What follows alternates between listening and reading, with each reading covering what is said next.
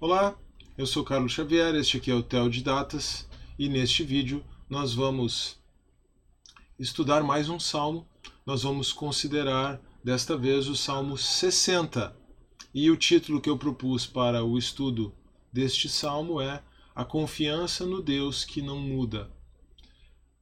Lembrando também, antes de nós começarmos, que o Tel de Datas agora tem um podcast. Eu vou deixar o link para o podcast do Tel de Datas na descrição do vídeo. Convido você a conferir, é uma outra forma de você acompanhar o conteúdo aqui do canal também. Mas vamos então para o nosso estudo do Salmo 60, estudo esse intitulado A Confiança no Deus que Não Muda, e podemos começar com o contexto histórico do Salmo. Este salmo provavelmente está posicionado em 2 Samuel 8 e 10, uma vez que esse salmo retrata, ilustra a vitória de Davi sobre os Amonitas e sobre os Filisteus. Então, muito possivelmente ele tem essa conexão, ele diz respeito a essa passagem, esses dois capítulos de 2 de Samuel. Mas a maneira como Davi relembra os feitos de Deus e posiciona também as vitórias de Deus, nos remete ao livro de Êxodo e ao livro de Deuteronômio, no Pentateuco, e também à conquista da terra prometida por Josué. Então, nós temos esse contexto literário, essas conexões literárias entre o Salmo 60 e o Pentateuco e o livro de Josué. Vou apresentar agora um esboço ampliado do Salmo 60, sendo que no momento em que eu fizer a leitura, eu vou pegar só os três tópicos principais aqui, 1, 2 e 3, não vou colocar na leitura do Salmo esse esboço ampliado com os subtópicos A e B de cada tópico. Tudo bem, mas é bem, é bem evidente esse movimento, esses dois subtópicos dentro dos tópicos maiores, embora é, o, no tópico número 1, um, os pontos, o ponto A em especial, ele apareça duas vezes, quase como que uma espécie de, de é, repetição da mesma ideia de forma é, espaçada, talvez até um quiasmo, agora estou pensando aqui, de repente pode ser que tenha um quiasmo ali, inclusive pela, pela estrutura do esboço, mas não importa que é, talvez na leitura até fique bem evidente, mas é, temos aqui esses subtópicos, eu não vou fazer a leitura dos subtópicos quando fizer a leitura do Salmo, tudo bem? Mas o esboço ampliado, então, é, deste Salmo, é, ele já nos indica, se nós olharmos para é, o item 1, a disciplina divina, ele nos indica que a campanha militar de Davi sofreu reveses. E ao sofrer esses reveses, Davi, então, talvez esses reveses não estejam tão descritos assim, ou tão evidentemente descritos no primeiro livro de Samuel, mas Davi então olha para a história, é, lembra dos feitos de Deus, lembra da disciplina divina prometida em Deuteronômio também e é, atribui significado ao presente a partir desse recurso ao passado, mas também afirma a sua confiança em Deus, a sua confiança nas promessas de Deus, a sua confiança no Deus que não muda. Tá bom? Então é importante a gente ter isso em mente, assim, previamente. Desculpa aqui a, a, cacofonia, a cacofonia com essa repetição do mente, né? ter em mente previamente. Mas é importante nós mantermos isso em mente antes de fazermos a, a leitura uh, do Salmo 60. Mas vou passar ao esboço ampliado então.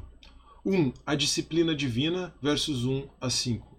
A. Os efeitos da disciplina. B o clamor em meio à disciplina. 2. A herança divina, versos 6 a 8. A. A possessão do território. B. A vitória sobre os inimigos. Veja que aqui Davi, após clamar em meio à disciplina, ele relembra, então, relembra a possessão do território dado por Deus. Aí a conquista de Josué é bem importante, não apenas a delimitação do território em Deuteronômio, mas a conquista é, feita por Josué é importante, e isso é a base para a vitória sobre os inimigos que nós vemos aqui no Salmo 60. Mas nós temos também o clamor e a confiança em Deus nos versos 10 a 12. O clamor nos versos 10 e 11 e a confiança na vitória no verso 12. Com isso, podemos passar à leitura do Salmo 60. Para o mestre de música, de acordo com a melodia, o lírio da aliança, didático, poema epigráfico davídico, quando Davi combateu Arã, Naarim e Arã Zobá, quando, e quando Joabe voltou e feriu 12 mil edomitas no Vale do Sal. Ah, é, essa referência à melodia O Lírio da Aliança, é, pensando em termos de contexto literário também deste salmo aqui, ela pode remeter, pode ter uma conexão com o Salmo 45, que é um salmo real. Então, bem interessante aqui, ali no Salmo 45, a descrição do rei, das suas vitórias. Aqui no Salmo 60, uma descrição um pouco mais pé no chão, vamos dizer assim. O caráter messiânico do Salmo 45 também é bem evidente. É uma descrição um pouco mais pé no chão, é o clamor a Deus em meio à angústia, em meio até mesmo à disciplina e a confiança na vitória. Então, a melodia O Lírio da Aliança eh, estabelece uma conexão possível com o Salmo 45, uma conexão literária possível com o Salmo 45, tá bom? Quem aponta isso muito bem é o Charles Spurgeon, no seu comentário O Tesouro de Davi. 1. Um, a disciplina divina. Tu nos rejeitaste e dispersaste, ó Deus. Tu derramaste a tua ira, restaura-nos agora. Sacudiste a terra e abriste-lhe fendas. Repara suas brechas, pois ameaça desmoronar-se. Fizeste passar o teu povo por tempos difíceis. Deste-nos um vinho estonteante. Mas aos que temem deste um sinal para que fugissem das flechas. Salva-nos com a tua mão direita e responde-nos, para que sejam libertos aqueles a quem amas. 2. A herança divina. Do seu santuário Deus falou: No meu triunfo dividirei Siquém e repartirei o vale de Sucote. Gileade é minha, Manassés também. Efraim é o meu capacete, Judá é o meu cetro. Moabe é a pia em que me lavo, e Edom e em Edom atiro a minha sandália. Sobre a Filístia dou meu brado de vitória. Quem me levará à cidade fortificada? Quem me guiará a Edom? 3. O clamor e a confiança em Deus. Não foste tu, ó Deus, que nos rejeitaste e deixaste de sair com os nossos adversários? Dá-nos ajuda contra os, contra os adversários, pois inútil é o socorro do homem. Com Deus conquistaremos a vitória e ele pisoteará os nossos adversários. Amém. Agora, como eu tenho feito já em vários destes salmos, após o Salmo 52, gostaria de propor para você uma, med... uma breve desculpa, meditação pessoal no Salmo 60. Como esse possível revés na campanha militar de Davi nos indica, Deus nem sempre faz aquilo que nós esperamos. Na verdade, nós é que sempre ficamos aquém das expectativas de Deus. Por isso, nós somos tão dependentes da graça divina, o que é uma lembrança vividamente presente neste salmo. De fato, Deus tem suas promessas, mas ele age no tempo dele e ele também age a seu próprio modo. Davi resume as promessas de Deus, pensando em termos do território de Israel, e evoca essas promessas como garantia da vitória sobre os seus adversários. As recentes vitórias do rei relembram as promessas de Deus e têm nelas, nessas promessas, a base da sua confiança. No caso do povo de Israel, liderado por Davi, a opressão causada pelos seus adversários militares era um lembrete do descumprimento da sua parte da aliança divina. A vitória temporária, temporária, desculpa, a vitória temporária sob Davi foi uma manifestação da graça de Deus.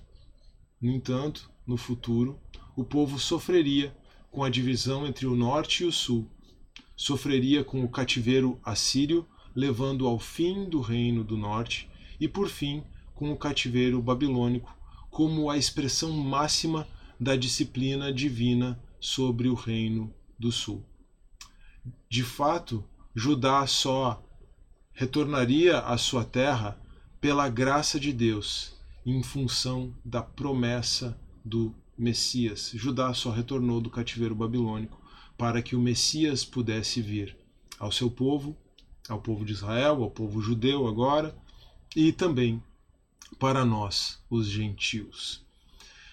Este salmo, então, nos lembra das misericórdias de Deus, nos lembra, coloca em perspectiva as grandes coisas que Deus fez no passado, nos coloca em perspectiva as promessas de Deus, e aqui, se nós estendermos um pouco a perspectiva histórica para além daquela vitória, daquelas vitórias de Davi, nós podemos ir até a vinda do Messias e a vitória, o triunfo do Messias na cruz, com sua morte e sua ressurreição. E nos apropriando disso, nós temos conforto e consolo bem presente no tempo da angústia. Nós podemos colocar em perspectiva o nosso próprio sofrimento, nós podemos colocar em perspectiva as nossas próprias lutas, as nossas próprias batalhas, sabendo que a vitória de Deus está garantida Ainda que muitas vezes não seja da maneira como nós esperamos, o Senhor tem sempre o melhor para nós e o melhor está em Cristo Jesus. Eu agradeço a sua atenção. Eu espero que esse estudo tenha sido tanto instrutivo quanto edificante. Se foi esse o caso, não se esqueça, por favor, de deixar o seu like neste vídeo, de se inscrever no canal, de compartilhar esse vídeo com seus amigos, com seus irmãos em Cristo, caso você entenda que ele pode edificá-los também, e de deixar o seu comentário. Isso sempre é muito importante. Um grande abraço, que Deus abençoe e até a próxima.